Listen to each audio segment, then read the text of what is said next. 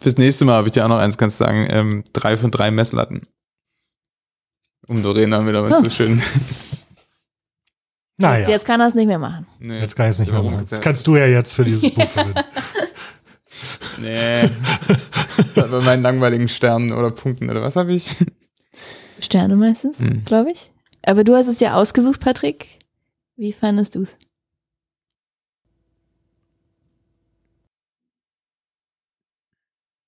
Willst du mich nochmal fragen?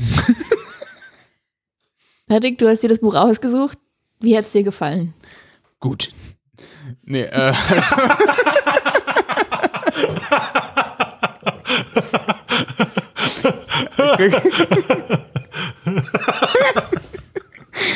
ja, ich krieg das auch ein bisschen spezifischer hin.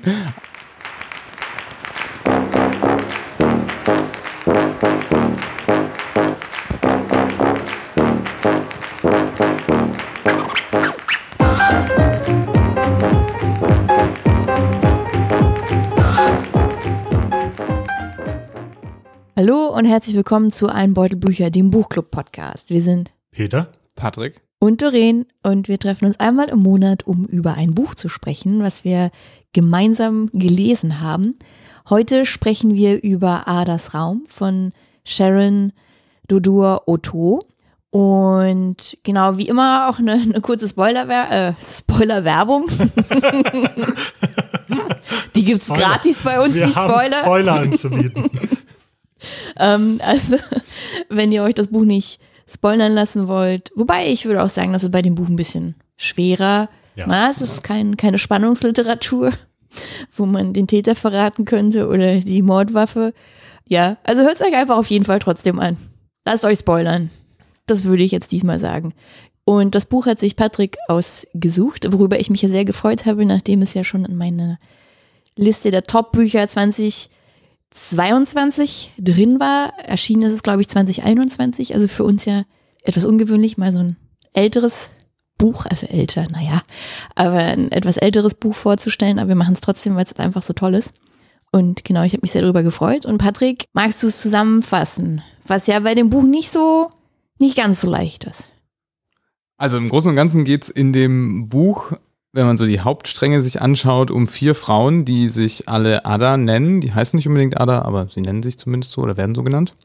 Und äh, die erste, die lebt im 15. Jahrhundert in einem Gebiet, wo heute ungefähr Ghana liegt. Und da geht es darum, dass ein Trupp von portugiesischen Männern dort landet und im Endeffekt in dem Dorf ankommt, sagen wir es mal so. Ähm, dann gibt es die zweite Ada, die lebt im 19. Jahrhundert in London als Ehefrau eines Lords, äh, ist allerdings auch die Geliebte von Charles Dickens. Genau. Und äh, beschäftigt sich liebend gern mit Mathematik. Die dritte ist dann eine ähm, polnische Zwangsprostituierte in einem deutschen Arbeitslager während des Nationalsozialismus. Also da wird es relativ äh, düster in, der, in dem Zeitschrank. Und die vierte ist eine junge Ghana Ghanaerin im heutigen Berlin, die eine Wohnung sucht, während sie gleichzeitig schwanger ist und sich auf ihr Informatikstudium, naja, vorbereitet, darauf wartet, bis es losgeht. Genau.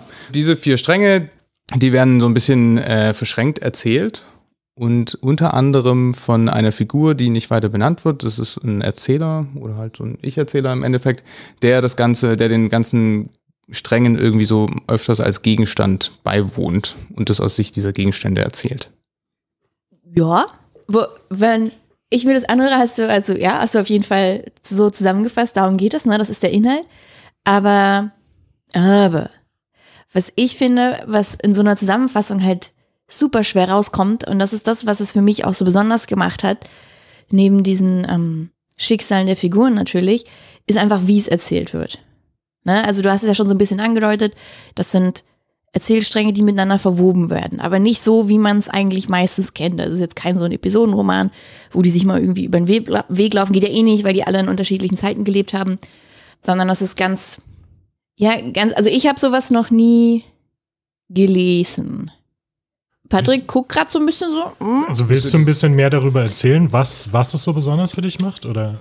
Ja, also zwei Sachen.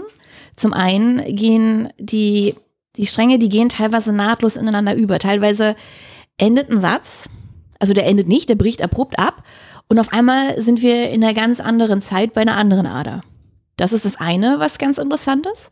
Dann auch, dass es aus verschiedenen Perspektiven erzählt wird. Also im ersten Teil ist es eher so ein, ähm, ja, ich glaube, so auktoriales Erzählen, würde ich sagen, vermischt mit dem Erzählen aus der Perspektive von Gegenständen. Also das ist auch ganz besonders, dass es teilweise zum Beispiel von dem Türklopfer erzählt wird oder von einem Reisigbesen oder auch aus der Perspektive eines Raums, ähm, wenn wir dann 1945 im KZ sind.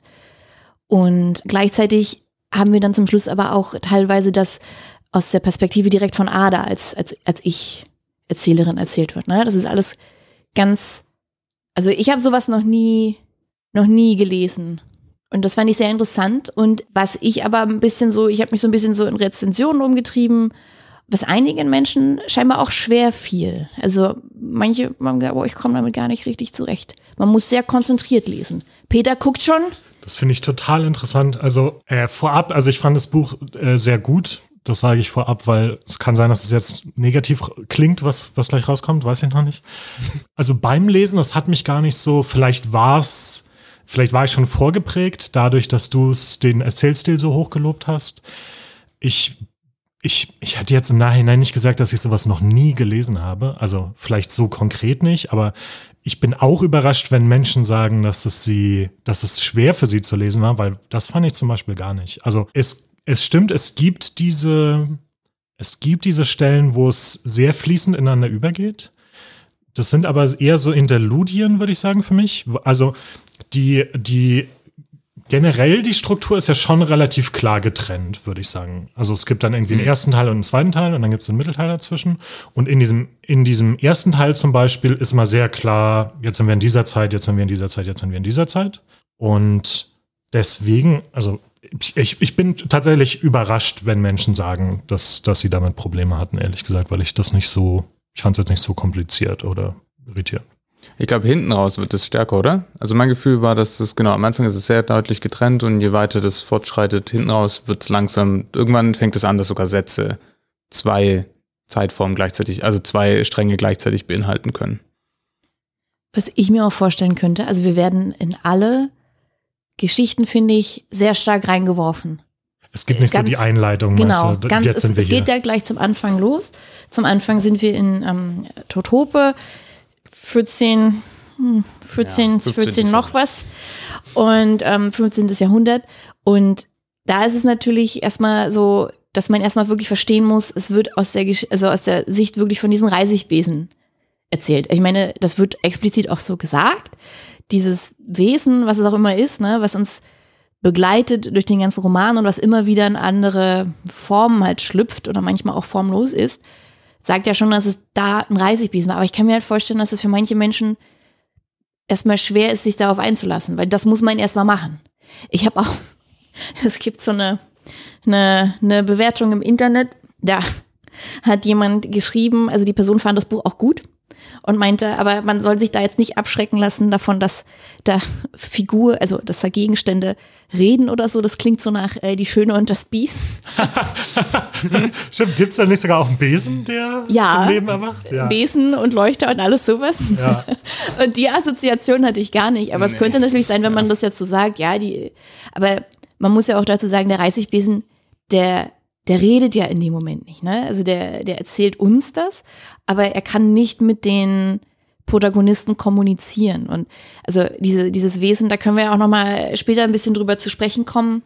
Ja, kommen wir einfach später nochmal drauf zu sprechen. Aber ich könnte mir halt vorstellen, dass das vielleicht auch erstmal ein bisschen schwer ist, um da reinzukommen. Und dann kommt ja noch dazu, man muss verstehen, was ist das überhaupt gerade für so eine Situation. Also es geht ja darum, dass Ada im ersten Teil zum Beispiel fängt es ja damit an, dass sie ihr Kind, ähm, dass es kurz davor ist zu sterben und dann stirbt es, also ein Baby.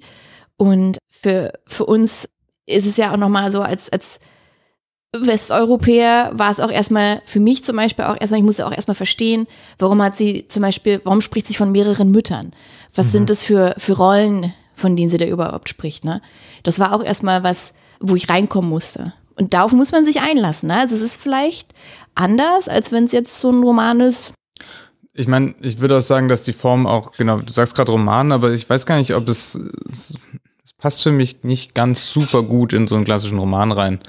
Also es hat fast was von was Lyrisches, weil es ist oft dann, ja klar, sind zwischendrin sehr szenische Sachen, aber dann fließt es halt oft auch zwischen Sachen hin und her. Und es ist viel mit Assoziationen. Wie gesagt, im zweiten Teil ist das, glaube ich, sehr, sehr viel stärker als im ersten. Im ersten ist es noch alles klar erzählt, aber im zweiten, dann kommen ja auch immer mehr Querreferenzen, immer mehr Dinge, die vorher angedeutet nur wurden, tauchen dann wieder auf. Irgendwelche, keine Ahnung, diese Szene, in der Gott irgendwie eine Prise ist und einem alten Mann das Toupet klaut. Und dann kommt diese Szene tatsächlich auch am Ende und es verwebt sich immer stärker zusammen gegen Ende.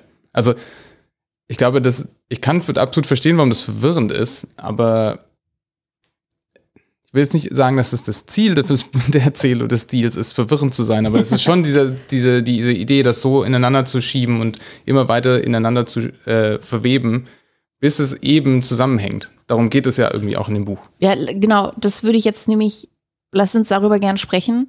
Ähm, also dann nehmen wir jetzt schon viel vielleicht vorweg, aber ja, das würde ich nämlich auch sagen. Genau, die, die Form passt sich so ein bisschen, also die Form transportiert den Inhalt. Also es gibt ja auch im, in der Mitte, da gibt es diesen Teil Schleife oder so heißt es. Ja, zwischen ähm, den Schleifen. Zwischen ich. den Schleifen. Ja. Da wird ja noch mal ein bisschen mehr dieses Wesen, von dem wir immer hören, wie es halt quasi in Form von verschiedenen Gegenständen ist, kommt ja dann noch mal mehr zu Wort. Und da wird dann auch ein bisschen so erklärt, was, also, was dieses Prinzip eigentlich dahinter ist. Ne, das, diese, diese Wurstanalogie. Könnt ihr euch an die noch erinnern? Ja. ja. Mag mal jemand von euch? Ich versuche es zusammenzukriegen, aber es, also es stimmt, es wird auch eher nur angedeutet, was jetzt dieses Wesen ist und so. Und die Wurstanalogie ist etwas, was Gott benutzt, um den Verstorbenen oder den Menschen zwischen den Leben zu erklären, wie Leben funktioniert. Und es ist sozusagen also wie beim Wurstmachen, da nimmt man ja auch so alles, alle Teile und, und zagt die so klein und das ist dann halt alles eine Masse, die eigentlich nur dadurch in, zu individuellen Würsten wird, dass man irgendwann sozusagen das, das abtrennt. Äh, und so ist sozusagen, glaube ich, diese ganze, so Bewusstsein erklärt. Also es gibt so dieses, dieses, diesen Bewusstseinsklumpatsch aus den ganzen, aus den ganzen Bewusstseinsinnereien.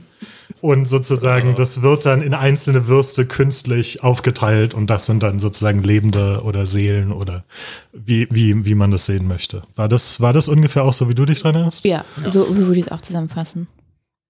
Und ich fand aber auch, also kam für euch, es wurde nie so richtig explizit gesagt, was jetzt dieses Wesen ist. Ne? Also ja. was ich, was ich so rausgelesen habe, es, es scheint auch so eine Art Bewusstsein zu sein. Ja. Es hat den Wunsch, äh, geboren zu werden. Ja. Also es hat sozusagen die Chance und den Wunsch, irgendwann wirklich als Mensch auf die Welt zu kommen. Und es hat aber auch eine Aufgabe von Gott, die Richtig. sich auch so durch diese Geschichten zieht.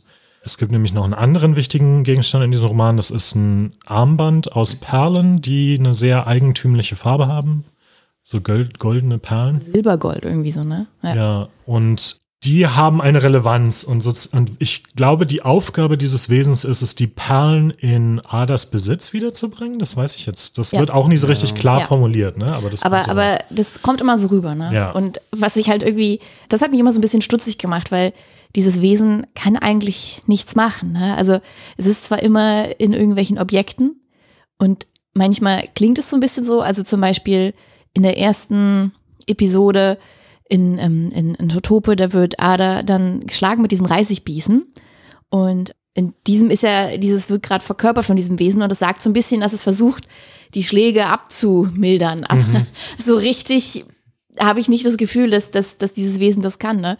Und das fand ich auch interessant, weil wie soll das Wesen das machen? Das ist immer nur ein passiver Gegenstand, das guckt immer nur, aber hat diese schwierige Aufgabe, dazu, dafür zu sorgen, dass Ada irgendwann wieder dieses Armband bekommt. Ne? Das Armband taucht in allen Episoden auf und jedes Mal in den ersten Episoden ist es ja der Grund auch dafür, dass sie ähm, erschossen wird oder stirbt. Und das Wesen kann eigentlich nichts machen. In, in allen drei, oder? In den ersten drei. In den ersten es, drei, ja. ja. Ich überlege gerade, oder ich hatte gerade den Gedanken, also sozusagen jetzt spezifisch das mit dem Besen. Das, es könnte ja auch eine Art sein zu sagen, weil was da passiert, ist ja, dass eine der Mütter von Ada sie bestraft dafür, ich weiß gar nicht mehr wofür genau. Die linke Hand, sie hat die linke Hand verwendet, weil sie Linkshänderin ist in, in oh, Inkarnation. Ja. Sie soll die linke, ja, linke Hand nicht nehmen. Und sozusagen, aber zu sagen, dieser Geist hält die oder macht die, dämpft die Schläge so ein bisschen ab, könnte auch einfach eine Art zu sein, zu sagen, sozusagen, diese Mutter geht durch diese Bewegung, also sie, sie macht diese Bestrafung, aber sie hält sich zurück. Oder also, ne, so dieses, ich, ich weiß nicht, wie ich das gerade aus, ausdrücken soll. Was ist es, was diese Mutter dazu bringt, zwar diese Bestrafung durchzuführen, aber sich bei den Schlägen zurückzuhalten? Und ich frage mich, ob das sozusagen dieses Wesen so eine Verkörperung ist dieses, dieses Geistes. Ah, aber ich glaube mich tatsächlich sogar daran zu erinnern, dass die Mutter dann versucht, noch, noch Dollar zuzuhauen. Ja. Weil sie halt merkt, vielleicht ist da halt einfach so ein, so ein Luftwiderstand. So ein Widerstand. Weil es würde halt, es wäre dann, also wäre eine Möglichkeit, aber es würde dann nicht zu den anderen Szenen passen. Weil da gibt es ja diesen, in der, ähm, in der Episode in London, da ist das Wesen ja ein Türklopfer. Da macht es eigentlich auch nichts.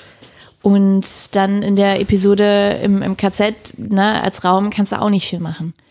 Ich meine, das ist eine, das ist eine spannende Frage, die ich mir tatsächlich auch gestellt habe und wo ich noch nicht so die Antwort drauf habe, ist, was dieses Wesen ist und was es für eine Funktion hat, Ja. sowohl sozusagen in der Handlung, also sowohl im Roman, also warum ist es im Roman, als auch was ist seine Aufgabe in der Geschichte, wenn das Sinn macht, die Unterscheidung. Ja, ja. Also, Bei den, und bei dem Türklopfer fand ich super interessant, da wird's ja, und bei dem, bei dem Raum, wo es der Raum im KZ ist, das wird ja irgendwann haben ja Gott und dieses Wesen dieses Gespräch, ne? Also, wie konnte ich was machen? Und das mit dem Türklopfer fand ich zum Beispiel super interessant, weil da ging es darum, was klar zu machen, ne? Wenn ihr euch Mhm. dran erinnert. Also es wird relativ explizit gesagt, sozusagen, die Situation war, dieser äh, Lord, der Mann von äh, Ada, kommt nach Hause und erwischt sie sozusagen oder erwischt gerade ihren Liebhaber, wie er das Haus verlässt. Ja. Und ist halt wütend und es eskaliert irgendwann dazu, dass er sie erschießt. Und er verschafft sich Eintritt ins Haus, indem er diesen Türklopfer benutzt und Ada ihr aufmacht. Und sozusagen, dieser Türklopfer sagt dann zu Gott so, ja, was soll ich machen? Also ich, also was habe ich denn da gemacht? Ich habe ich hab sozusagen William den Zutritt gewährt. Und sozusagen die Antwort von Gott ist nein, er wäre so oder so ins Haus gegangen. So, das ist sein, sein Eigentum. Ada war sein Eigentum. Diese, der, der Türklopfer hat dem Ganzen den Anschein gegeben, dass Ada eine Wahl hatte in diesem Mhm. Moment. Und das fand ich super interessant. Ich habe das Gefühl, diese Gegenstände, die hatten die Aufgabe, irgendwas zu zeigen. Also aufzuzeigen in diesen, in diesen Geschichten. Und deswegen habe ich den Anfang von meinem Gedanken vergessen. Tut mir leid. Du wolltest irgendwas sagen, Patrick. na, ich hatte eine Rezension gelesen ähm, mit einem Gedanken dazu, warum diese Dinge wichtig sind. Und ich fand das ganz einleuchtend eigentlich, als bin mir nicht sicher, ob ich es nachvollziehen kann schon bei mir selber, aber genau, es ist eine Rezension aus der SZ von Hanna Engelmeier und sie meint quasi, dass die, die Erzählperspektive von Dingen ermöglicht es, quasi, egal wie man sich selbst identifiziert, an diesen Geschehnissen teilzunehmen. Weil wenn du es aus, aus der Perspektive von den Figuren erzählen würdest, dann würdest du eine Diskrepanz herstellen zwischen der Identität der Figur und demjenigen, der liest. Oder derjenigen. Und auch, dass du Dinge wählst, ist quasi nichts vorgegeben. Gar nichts. Deine Perspektive ist quasi immer die gleiche und du hast nicht diese, also, weil es Erfahrungen sind, die wir zum Beispiel nicht gemacht haben. Genau. Hm, Also, es würde uns vielleicht schwer fallen, uns mit den Figuren zu identifizieren. Und so haben wir immer eine, eine Außenperspektive. Ja. Das hätte man wahrscheinlich auch anders erzeugen können mit einem omnipotenten Erzähler Ja. oder sowas, aber ähm, das, damit ist man trotzdem sehr in die Situation hineingeworfen, interessanterweise, finde ich. Man ist, man, man hat das Gefühl, man ist näher dran, tatsächlich. Ich habe, ich weiß gar nicht, ob es auch in der Rezension war, habe ich auch einen spannenden Gedanken gelesen und da ging es auch um Räume. Ich meine, das Buch heißt auch Aders Raum. Hm. Und ich denke, das erinnert auch nicht ohne Grund an Virginia Woolf. Ja. Okay, Ein, ein Zimmer für, oder ich weiß gar nicht, a, a room Of one's for, own. of one's own. Zumindest im, also sie hat nie einen eigenen Raum so richtig, ne? Also das fände ich auch interessant. Also ich weiß nicht genau, wie das mit dem Reisigbesen zusammenhängt, aber zumindest haben wir im London haben wir dieses, das, dieses Klopfen markiert halt, dass jemand in diesen Raum rein möchte, also in das Haus. Und später hat sie halt einen eigenen Raum, aber auch, es ist ja auch kein sicherer Raum, es ist kein Rückzugsraum, aber sie hat einen eigenen Raum, ne? Aber der ist eigentlich Und am Ende sucht sie nach einer Wohnung. Ja. Oh. Genius. Und mit dem Reisigbesen oder mit dieser äh, Episode in Afrika ist mir gerade auch wieder eingefallen, habe ich mich nämlich auch gefragt. Ich glaube, da war es so, dass die sich auch tatsächlich die Hütten teilen mit Genau, den Müttern. ja. Ne? Also es gibt, glaube ich, eine Szene, wo sie weint, aber das ganz leise machen Ja. muss, damit die Mütter sie nicht hören, die nur durch den Vorhang getrennt sind Ja. oder so. Also ja, stimmt. Ah. Aber ja, genau, die Assoziation hatte ich, hatte ich auch. Das ist immer Thema. Aber nochmal zu diesen Gegenständen, also ich weiß auch gar nicht, ob ich da so sehr zustimmen würde, dieser Rezension. Also ich muss auch ehrlich gestehen, für mich war es so, ich war auch ein bisschen irritiert von dieser, auf einmal die Perspektive vom Reisigbesen zu haben. Vor allem auch davon, dass er dann Geschichten, also Sachen erzählen konnte, die er gar nicht gesehen hat. Das wird auch irgendwann mal explizit äh, erklärt im Buch oder gesagt, wird später noch erklärt. Äh, ich muss zugeben, dass ich es immer sehr schnell wieder vergessen habe. Also es, es gibt so die Momente, wo es explizit gemacht werden, äh, gemacht wird, dass es gerade der Gegenstand ist. Und dann habe ich es aber sehr schnell wieder vergessen, ehrlich gesagt. Zum Schluss auch Beim das- Lesen und, Ja. und, und habe es einfach gelesen, wie halt so ein omnipotenten Erzähler Ja. oder wie, Ja. wie, wie auch immer man das nennt. Ich meine, ist der Gegenstand im Nachhinein auch. Ja, Ja. weil er kann eigentlich nichts sehen. Zum Beispiel der Reisepass ist dann eigentlich die ganze Zeit in der Tasche, aber Genau. weiß trotzdem alles. Ja, ja, ja, das sagt er ja auch mehrmals dann. Und, und deswegen würde ich aber sagen, dass es noch eine andere Signifikanz hat, wahrscheinlich, als nur Ja, Distanz herzustellen zur, Ja. zur, zu den Hauptfiguren. Ich meine, es sind jedes Mal sind das wichtige Gegenstände, ne? Zum Beispiel sie, diese Situation mit dem Reisigbesen. Das sieht dann halt dieser portugiesische Kolonialist, sieht es und geht dahin auf sie zu. Der Türklopfer warnt sie halt, dass da jemand kommt. Dann dieses Zimmer im KZ ist quasi so die, die Hölle für sie natürlich. Und dann ähm, der Pass ist für, für die Ader halt im, im 20. Jahrhundert halt, oder nee, ist ja schon 21. Jahrhundert ist ganz wichtig, weil das halt auch ein britischer Pass ist, mit dem sie ähm, reisen kann und den sie, der ganz wichtig für sie ist. Ne? Mhm. Also es sind immer wichtige Gegenstände, die, also naja, halt positive oder negative Bedeutung haben.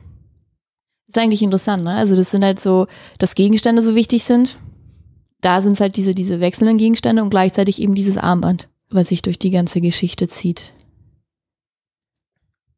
Das Armband. Peter hat es ja schon erwähnt. Das ist, ich stelle es mir immer so wie so ein, ich weiß gar nicht, das ist auch interessant, wie ihr euch das vorgestellt habt. Ich stelle es mir immer so ein bisschen wie so ein super schlichtes Lederarmband vor, auf dem aber 33 sind es, glaube ich. ja.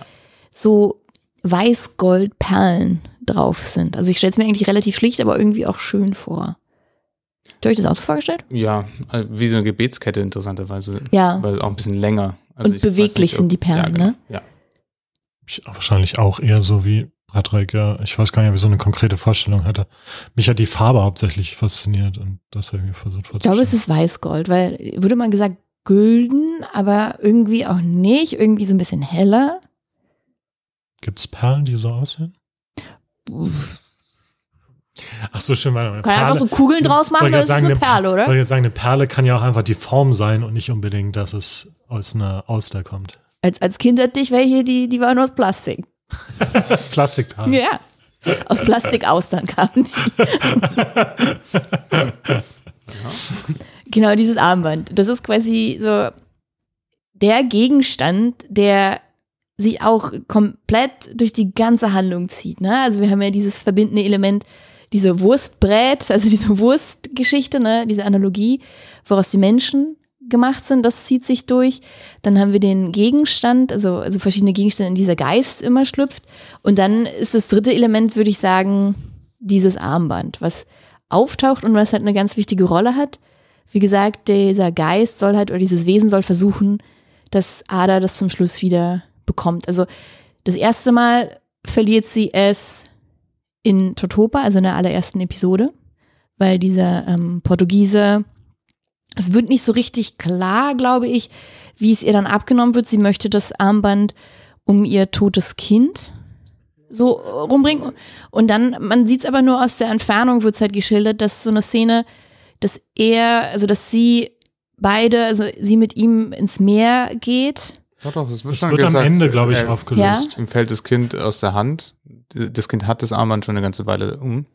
Es Sie fällt wird ihm runter, erschossen, ne? sie wird erschossen und dann, wenn die Männer zurück, die restlichen Männer zurück zum Schiff rudern, äh, treibt die Leiche von dem Baby an ihnen Ja. vorbei und dann nehmen sie es mit.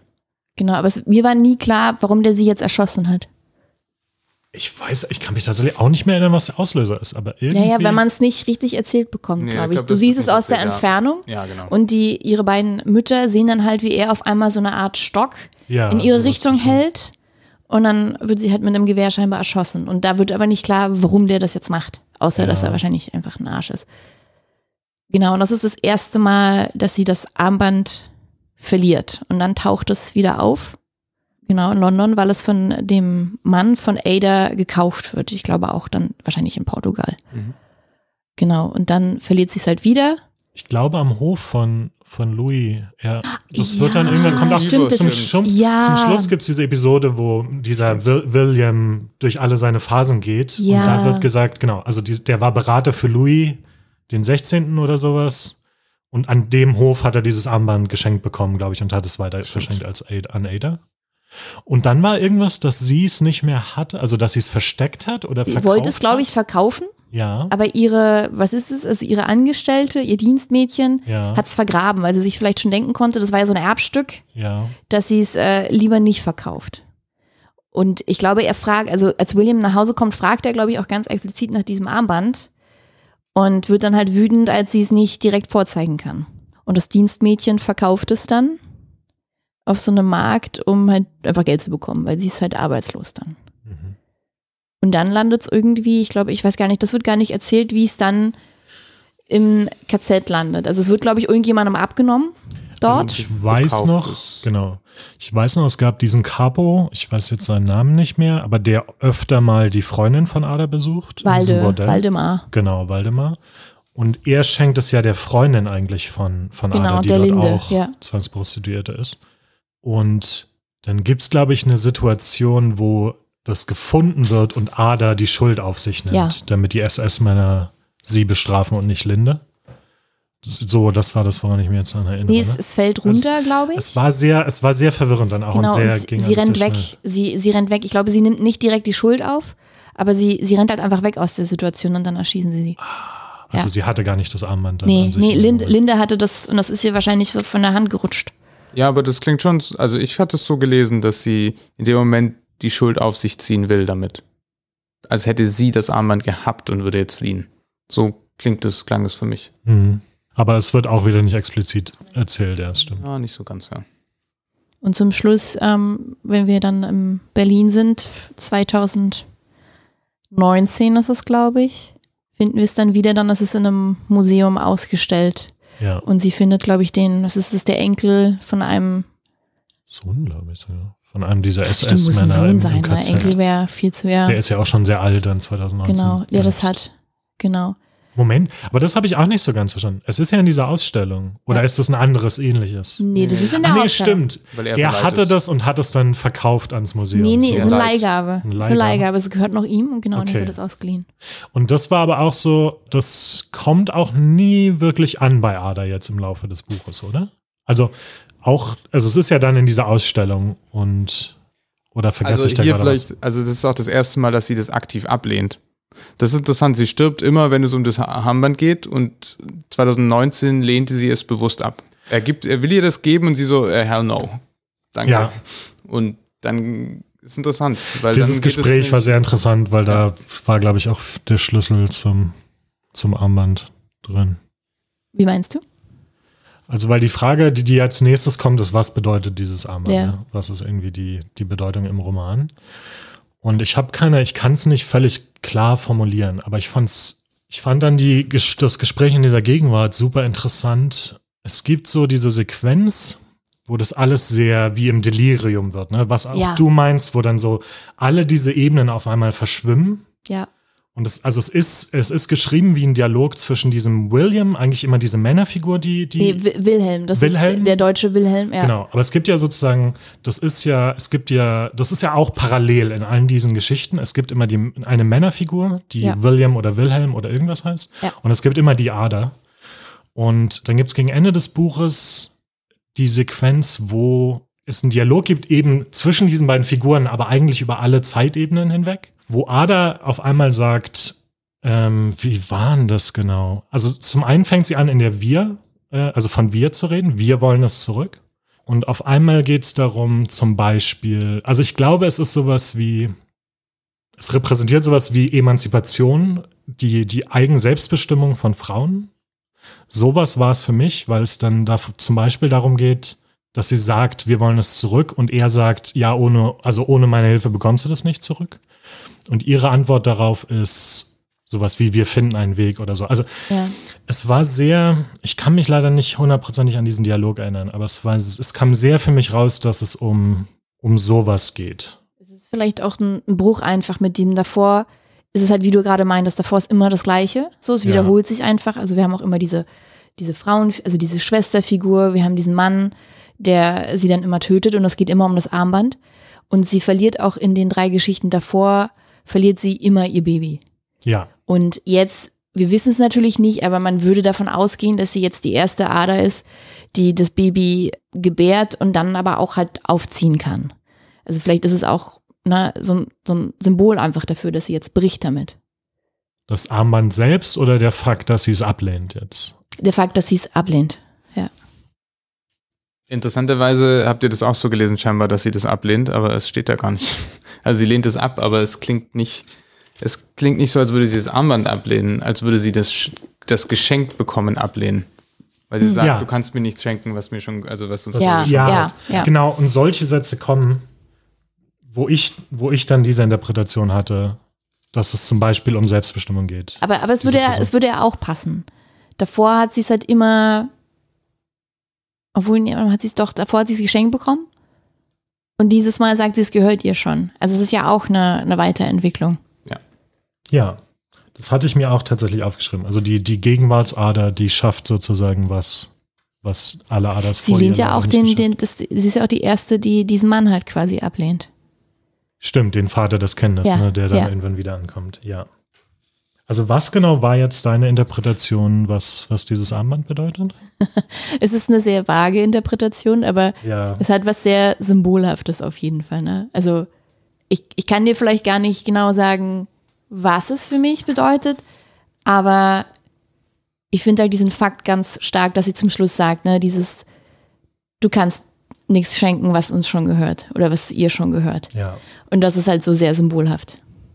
Weil das das erste Mal ist, dass es ihr halt gehört, dass es ihr quasi eigentlich gar nicht mehr genommen werden kann und dass sie eben nicht durch diesen Mann sterben wird und dass sie ihr Kind behält. Genau, ich habe auch die Stelle wieder gefunden, die ich meinte, in diesem, das ist der Ende von diesem Del Del Deliriumsdialog. Äh, wir wollen das Arbeiten zurück, sagte sie schließlich. Ihre Stimme war ruhig, ihre Hände streichelten ihren Bauch. Bekommt ihr nicht, das gehört jetzt uns. Aber Sie wissen, wir werden das Arbeiten zurückbekommen, es dauert nicht mehr lange. Bekommt ihr nicht, ich habe keine Angst vor euch, ihr seid zahnlos. Wir sind vieles, erwiderte sie, aber niemals zahnlos. Super starke Szene eigentlich, ne? Ja, fand ich auch. Ich weiß nicht, ob ich da jetzt äh, langsam zu viel reinlese, aber es ist auch interessant, dass die Alten immer zahnlos sind. Das ist explizit heißen die Mütter in der ersten Geschichte zahnlose, oder? Ja. Sogar meine, die Zahn- Kapitel haben ja auch so Titel, die sich wiederholen und einer davon ist unter den Zahnlosen. Ja, was ja auch passt, weil das die Zeit der Kolonialisierung ist, wo sie sich tatsächlich nicht richtig wehren konnten.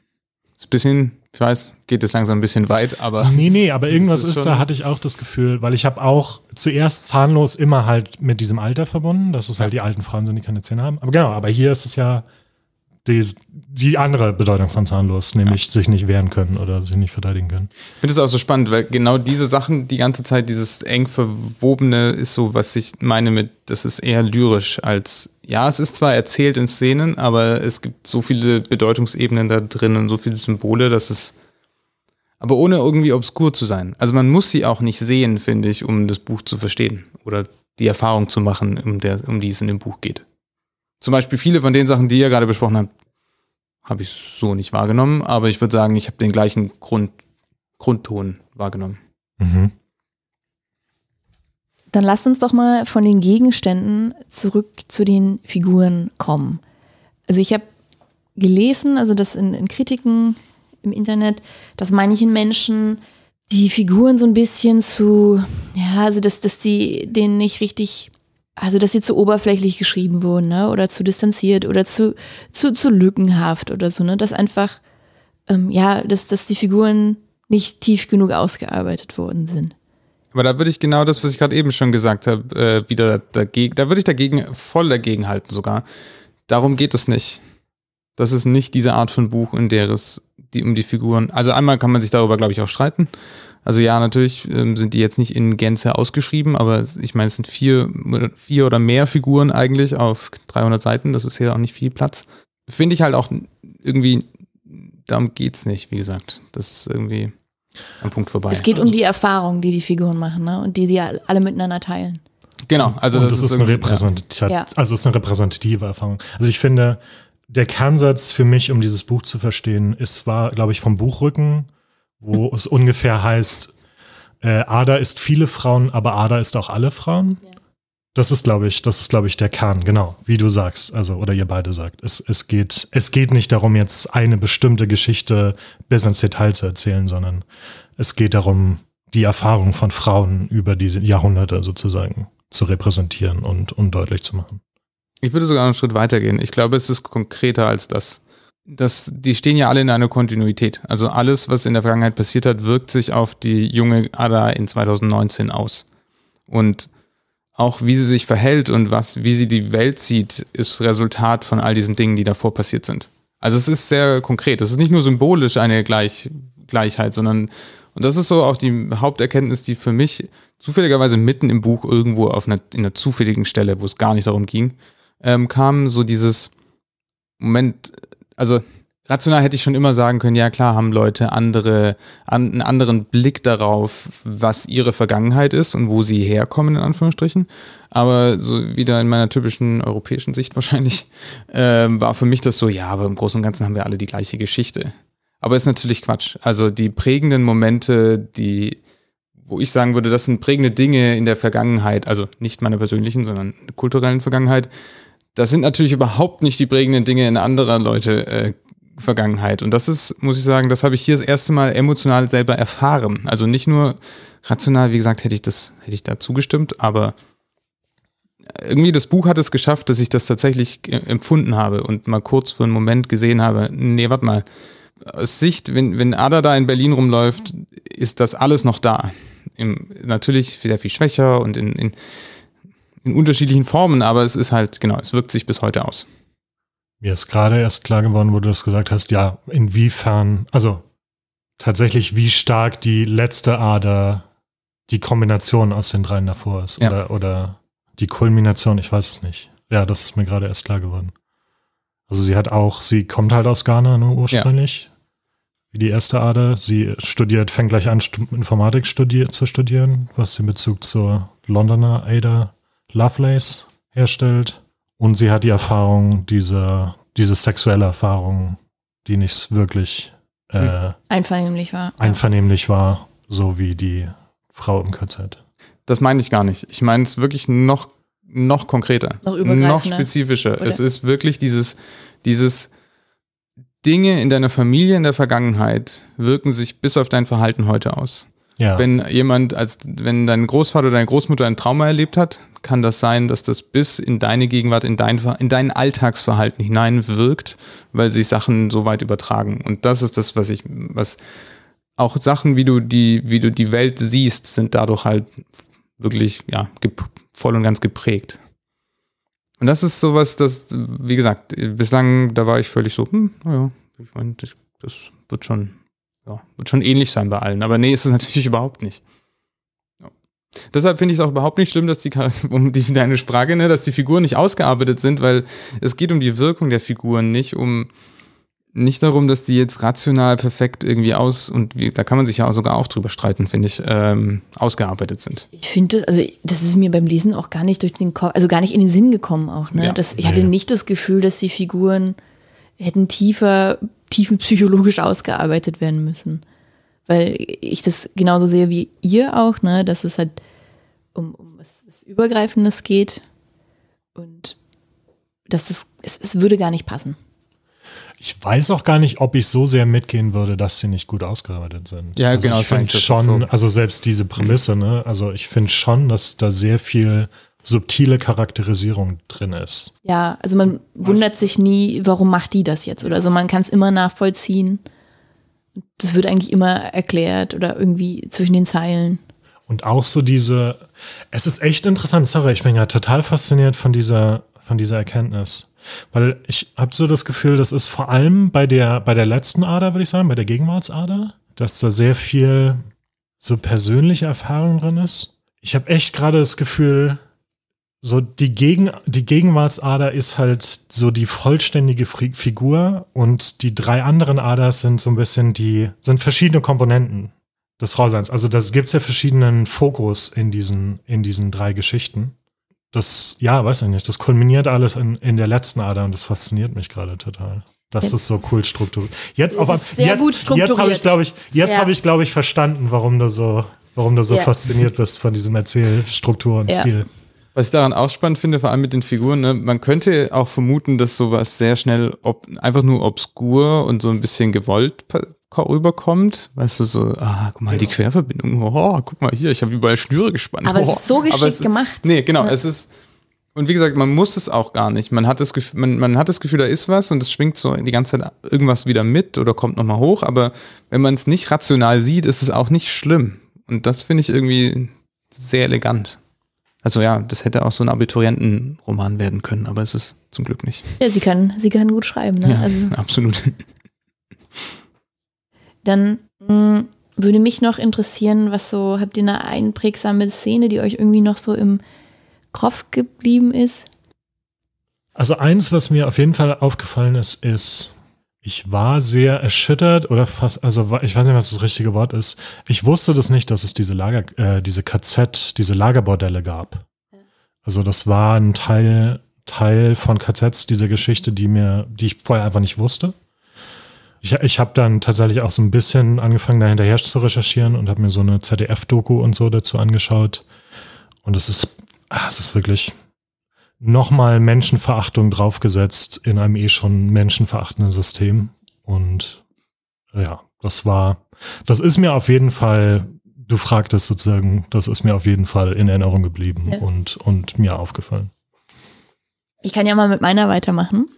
Für mich war ähm, das eine ganz interessante Erfahrung, also so Leseerfahrung oder halt auch als Ada und Elle in Berlin eine Wohnung suchen und dann sind die bei diesem einen wo sie ein bisschen länger sind. Das ist so ein, so ein jüngerer Typ, glaube mhm. ich, der auch in ähm, Westafrika schon gereist ist und der auch diesen, diesen Katalog dann hat, den sie dann mitnimmt, wo halt dieses Armband ist.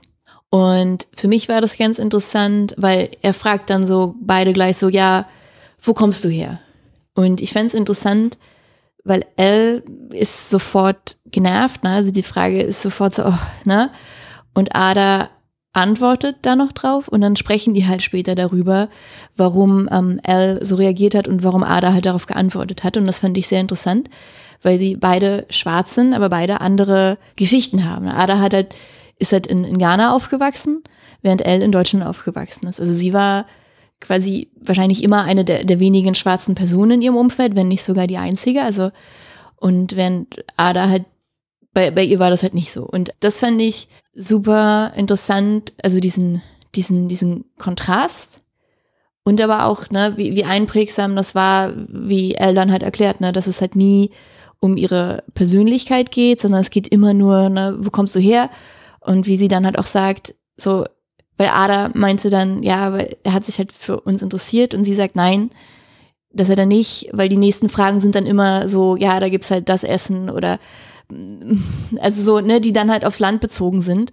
Aber es geht nie darum, also geht dann nie mehr, nicht mehr um die Person. So, und das fände ich, das ist ja was, was ja immer wieder thematisiert wird in Medien und allem, ne, dass, dass es halt eigentlich nicht cool ist, dann zu fragen, wo kommst du her, wo kommst du her, ne? Und ich fand es aber in der Szene nochmal, also richtig gut nachvollziehbar einfach. Also wie, wie nervig das sein muss, da andauernd gefragt zu werden. Ich fand es schön, äh, da hatte ich, das hatte ich mir sogar auch rausgeschrieben, weil sie hatte da so einen schönen Satz. Einzig werde ich gefragt, wo ich herkomme. Einfach so, auf einer Party, auf der Straße beim Einkaufen. Mein ganzes Leben ist wie eine einzige fucking Personalkontrolle. Ja, ja. Das fand ich gut. ich so, ja, ja, das fand ich super irgendwie auf den Punkt gebracht und das fand ich sehr gut. Und aber auch eben dieser, dieser Kontrast eben, weil beide eben andere Erfahrungen gemacht haben. Da ist mir nämlich, da muss ich jetzt ein bisschen abschweifen, aber als ich über die Szene dann nachgedacht habe, über diesen Kontrast von den beiden, ist mir nämlich auch aufgefallen, es wird, das Buch nimmt also wir haben ja schon darüber gesprochen, dass zum Beispiel manche Menschen kritisieren, dass die Figuren relativ, also dass sie vielleicht ein bisschen lückenhaft erzählt werden oder halt, ne, dass da nicht so viel drauf eingegangen wird. Und ich fand, das ist auch im kompletten Buch teilweise so, dass viel, also du musst als Leser schon ein gewisses Wissen vorab teilweise mitbringen, um bestimmte Sachen vielleicht noch besser verstehen zu können. Also du, man, man kann das Buch auch lesen, ohne dieses Hintergrundwissen zu haben. Aber zum Beispiel die, die Szenen ähm, im, im KZ, da wird relativ wenig explizit gesagt. Aber weil wir halt dieses Vorwissen haben, was das für eine Zeit war, was da passiert war, ist und so verstehen wir das. Wir verstehen auch die Wörter. Und das ist ein interessanter Kontrast zu den ersten Episoden oder der allerersten Episode in Westafrika. Weil da ist es zum Beispiel so, da haben wir, also ich habe dieses Vorwissen nicht gehabt. Also ich kannte auch die ganzen Sprachen nicht, die da erwähnt werden oder ähm, wie das mit diesen einzelnen ähm, Gruppen und Völkern da geschichtlich abgelaufen ist. Ne? Das, da fehlt mir halt das Wissen. Und das fand ich auch eine, eine ganz interessante Erfahrung einfach, dass ähm, wie, wie unser Wissen, was wir halt haben, aber auch dieses, dieses Lesen da halt prägt. Mhm. Also wenn, wenn dieses Buch halt jemand aus, aus Westafrika oder so lesen würde, dann, dann würde der das oder die Person das ganz anders lesen als wir. Und das fände ich auch interessant. Dass da eigentlich dann doch, also dass, dass wir quasi mit unserem Wissen diese Lücken füllen. Weil zum Beispiel, ich meine, wenn du nicht weißt, also was diese Zeit halt bedeutet hat in Deutschland, dann verstehst du vielleicht auch gar nicht, was das für eine Situation war, in der dieser Typ von dem Laden, also dieser Ladenbesitzer, Ada und ihre Familie da halt anschwärzt und sagt, ja, hier, ihr. Und dann würdest du gar nicht den Zusammenhang verstehen, was danach passiert und warum die dann auf einmal an diesem Ort ist. Sozusagen eine, eine Realisierung generell übers Lesen von Büchern, was du jetzt in, in diesem Buch hattest? Na, nicht generell. Also ja, ich glaube, also es ist, doch, schon Das auch, kann man noch sagen, dass das eigentlich, eigentlich bei allen Medien so ist, oder? Die man Das konsumiert. stimmt, aber ich finde, hier war es schon, Hier war es gut raus. Naja, Na, hier ist es es schon ist- stärker. also vielleicht, vielleicht ist es, war es hier stärker oder ist es hier, dir hier aufgefallen, weil du das Wissen halt teilweise hattest und teilweise nicht hattest? Ja, ja, beides würde ich sagen. Okay. Ich glaube, da gibt es auch ein Beispiel, das, was, über was wir gestern, glaube ich, gesprochen hatten. Es gibt ähm, öfters mal wird hier quasi das Jenseits, das ist äh, überhaupt nicht das richtige Wort, aber also am Anfang in diesem Dorf zum Beispiel, da wird öfter über Asamando gesprochen. Ja, Und ähm, das hat mich dann, ich wollte es dann auch irgendwann mal wissen, was das jetzt genau ist. Und das ist interessant, das ist quasi die Welt der Seelen, das ist jetzt wahrscheinlich gebotcht, aber so grob, ne? Ähm, zumindest die, äh, die Ältesten leben dort und also die Verstorbenen zum Beispiel. Und das ist nicht oben, das ist unten. Und das ist total spannend, weil es halt irgendwie ganz viele ähm, Dinge, die dort passieren, in einen anderen Kontext rücken, wenn, wenn das nah an dir dran ist und nach unten hin ist. inwiefern? Zum Beispiel Opfergaben, also das ist aus einer, aus der, ich habe nur ein Buch gefunden, was darüber was geschrieben hat, aber es ist wohl aus der Akan-Religion oder Kultur. Mhm. Das heißt, dass aus dem Grund werden Opfergaben auf den Boden geschüttet, Mhm. weil es nach unten geht. Oder auch Tänze und dieses Stampfen gehen ja nach unten. Und das ist super spannend, weil genau das, was, was du gerade meintest, Doreen, dann wir, ich glaube, und, und, uns entgehen da wahrscheinlich auch so ein paar Situationen, die da in Wirklichkeit oder Dinge, die die machen, wie wir halt einfach hinnehmen, aber in Wirklichkeit hat es halt viel größere Signifikanz gehabt. Das ist aber interessant, weil alles aber mit der gleichen Detailliertheit beschrieben wird. Das, das finde ich aber doch gut an dem Buch, ne? dass, dass alles gleichwertig beschrieben wird. Ne? Dass, dass halt zum Anfang zum Beispiel jetzt nicht mehr erzählt wird und dann halt weniger, sondern dass es alles gleich erzählt wird. Genau, jetzt bin ich wie gesagt abgeschwiffen. es ging um die, die einprägsamste Szene. Szene, meine kennt ihr jetzt, Peters kennt ihr auch und jetzt sind wir natürlich äh, auf Patrick gespannt. Na, ich hatte mir halt auch die mit dem Personalausweis tatsächlich äh, abfotografiert. Mit dem Personalausweis? Na, das war gerade das mit dem, mit dem. Mit der Personalkontrolle, meinst du? Ja, genau, mit Ah. dem Das Fragen. Gespräch. Weil interessant fand ich eben, weil sie es angesprochen hat in einer Situation, in der Ada dann eben als, sie hat zwar immer einen britischen Pass, aber sie wird halt offensichtlich als afrikanisch gelesen und wird halt überall abgewiesen und eigentlich schon ziemlich grauenhaft behandelt ähm, in der Hinsicht. Und dann ist das ja erstmal eine relativ harmlose Sache, wenn jemand dich fragt, woher kommst du? Und Ada spricht das an, diesen Konflikt in dem Moment und sagt, was hast du denn? Also, hä, das ist doch, die interessieren sich doch einfach nur. Und dann wird es eingeordnet. Und das finde ich, fand ich ziemlich spannend. Ich fand auch, viele von diesen Sachen sind super spannend. Also viele aktuelle Themen sind da halt super interessant eingewoben. So dass sie, ich finde, viele dieser Sachen werden immer leichter erfahrbarer und verständlich, wenn sie szenisch erklärt sind. Und wirklich Und nachvollziehbar. Aus der Perspektive von den Menschen, Von- die sie genau. erleben, ja. Genau. Also zum Beispiel letztes Jahr hatten wir ja mal so einen, ähm, so einen Vortrag angehört über ähm, die Erfahrung, wie es ist, äh, Butch zu sein und was das so als, als Identität heutzutage ist, als Geschlechterrolle. Und das war auch für mich so viel eingängiger als jegliche Sache, die ich online irgendwie lesen könnte. Wenn da wirklich jemand vor dir steht und sein Leben erzählt und wie es dazu kommt und was das für sie bedeutet, das ist einfach was, was ganz anderes, als irgendwie den 300. Blogpost darüber zu lesen. Und so fand ich das in dem Buch halt auch. Also auch zum Beispiel dieses, was bedeutet es, dass Raubkunst immer noch in europäischen Museen liegt? Ja. Zum Beispiel die zwei älteren Frauen in Berlin sagen ja dann so, ich gucke mir doch nicht, äh, ich gucke mir doch nicht quasi etwas aus meiner Kultur in hier in dem Museum, dafür bezahle ich kein Geld. Und äh, wie sollen sich die, also quasi Menschen aus dem Land, woher das kommt, können sich das nicht anschauen, weil sie kein Visum kriegen für das Land, in dem Ja. ihre Kulturgüter liegen. Und das ist so, Absurd. Ja. ja, aber es ist auch nur, es ist, viele von den Sachen werden nur angeschnitten, aber dadurch, dass sie immer im Kontext einer persönlichen Situation sind, bekommen sie irgendwie mehr Bedeutung als einfach so ein rationales Argument. Fand ich, fand ich cool. Ich mochte tatsächlich auch sehr die Sequenzen mit Gott. ähm, einfach, also zum einen war es so ein bisschen äh, Comic Relief oder Comedic Relief zwischendurch. Äh, also es war einfach immer sehr witzig. Ich mochte, dass Gott so ein bisschen einfach chaotisch war. Also es war so, so ein Agent of Chaos. Äh, das war immer, es war immer sehr witzig. Und ich weiß gar nicht, ist euch aufgefallen, dass er, dass, dass Gott das Geschlecht gewechselt hat? Ja. Ich dachte immer nur sie. Nee, dachte ich auch. Also Ja. das erste hin, Mal, wo ja. Gott auftaucht, ist, wird sie gesagt. Ja. Aber das zweite Mal ist es dann er.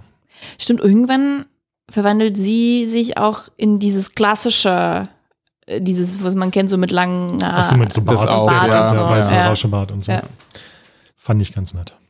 Dann würde ich sagen, kommen wir jetzt langsam zum Ende der Folge, in der ich wie immer frage, wie ihr das Buch fandet. Und Peter denkt sich hoffentlich mal wieder eine interessante, lustige. Ich erwarte immer viel von dir, Peter. Eine originelle, weil du halt in den ersten Folgen, in den ersten Folgen hast du die Messlatte halt hochgelegt. Und das ist dein Verhängnis geworden, würde ich sagen. Du stellst es aber auch in jeder Folge so raus, dass Ja. es dann extra enttäuschend wird, wenn ich mir nichts Cleveres überlegt habe. Ah doch, komm, also du schaffst es schon regelmäßig, dir wieder was Schönes auszudenken. Okay. Mal gucken, was uns heute erwartet. Magst du gleich starten?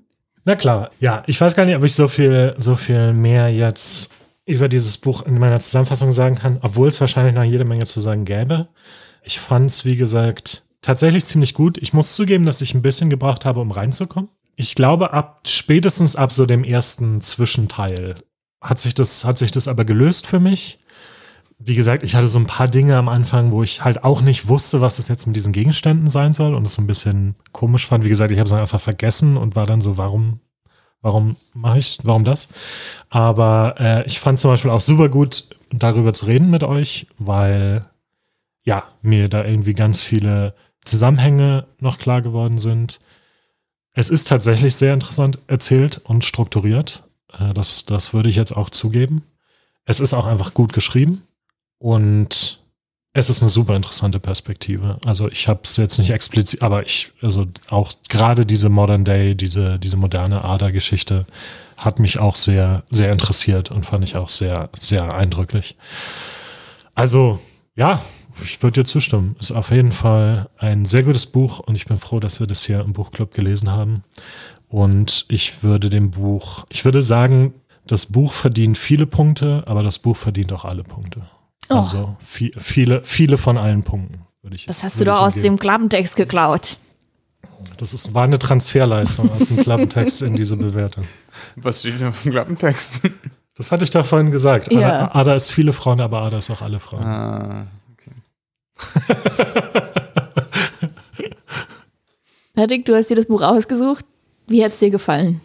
Es ist eine sehr schöne, ich würde es tatsächlich fast eine Erfahrung nennen. Für mich zumindest war es eine Erfahrung eher.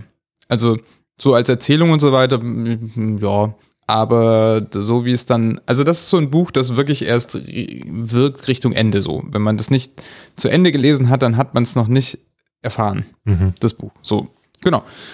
Und ich würde dem 9 von 10 oder 10 von 10, ich kann mich nicht ganz entscheiden. Ich weiß nicht, irgendwas fehlte mir vielleicht noch, aber ich kann eigentlich auch nicht sagen, was. Also wahrscheinlich ist es 10 von 10. Das ist doch eine Ansage. Ja. Also ich würde mich da direkt anschließen. Ich meine, das wird jetzt ja niemanden überraschen von unseren treuen Hörerinnen, dass ich dem Buch auch 10 von 10 gebe. Es war ja schon mein Lieb, also mein, eins meiner, meiner Top-Bücher 2022.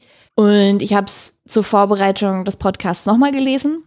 Und normalerweise bin ich immer so, ah, wenn ich Bücher gerade erst gelesen habe, die nochmal zu lesen, ich gedacht, dass es langweilig wird. Aber es war selbst beim zweiten Lesen, ist es mir nicht langweilig geworden und ich hatte genauso viel Freude daran wie beim ersten Mal, weil es halt einfach so gut geschrieben und so gut strukturiert ist. Und ich finde auch die, was du gesagt hast, Patrick, dass es eine Erfahrung ist, ja, schon. Ne? Also ich finde, das ist ein sehr intelligentes Buch und ein sehr besonderes Buch. Und ich freue mich auch, dass wir das jetzt alle drei nochmal gelesen haben und hoffe, dass unsere Hörerinnen, die es noch nicht gehört haben oder ja, man kann es auch auf Spotify hören ähm, oder gelesen haben, vielleicht jetzt auch noch dazugreifen, wenn sie es noch nicht gemacht haben. Es ist echt ein ganz tolles Buch.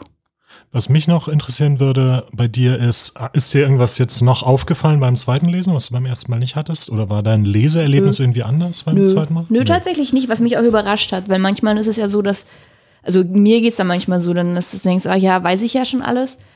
Aber ich habe auch das Gefühl, dass das Buch gleichzeitig so dicht ist. Also es ist irgendwie auf eine gewisse Art und Weise ist es sehr dicht, aber es liest sich auch sehr leicht. Ne? Also es ist nicht, es ist nicht sperrig, was man vielleicht manchmal vermuten könnte, wenn man uns jetzt so zugehört hat, aber es ist es nicht. Nee, Ne? Es liest nee, sich ja. sehr, sehr leicht eigentlich. Ja, Ja. dann ist Peter dran, uns gleich zu verkünden, ganz feierlich, was wir für den nächsten Monat lesen werden. Ja, äh, im nächsten Monat lesen wir, und ich weiß nicht, ob ihr es kennt oder davon gehört habt, äh, Sonne und Beton von Felix Lobrecht. Das kam vor ein paar Jahren raus, aber wird jetzt gerade verfilmt oder wurde jetzt gerade verfilmt und der Film läuft im März an und ich bekomme auf YouTube immer den Trailer als Werbung. Und ich muss zugeben, dass mich das echt, also der, der Trailer mich ziemlich anspricht und ich das eine, eine klingt nach, also interessant finde, die Thematik. Und ja, deswegen dachte ich, wir lesen einfach das Buch vorher. Vielleicht gehen wir auch noch in den Film zusammen und dann haben wir so ein Double, wir so ein Double Feature und können, können im Podcast Film und Buch vergleichen. Ja, Sonne, Sonne und Beton von Felix Lobrecht. Wir sind gespannt und wir hoffen, dass ihr dann auch wieder dabei seid und das Buch fleißig gelesen habt. Wir hören uns wieder am 1. April. Genau. Und bis dahin hinterlasst uns fleißig 5-Sterne-Bewertungen auf der Podcast-Plattform eures Vertrauens. Und natürlich auch positive Kommentare. Ne? Wir freuen uns immer.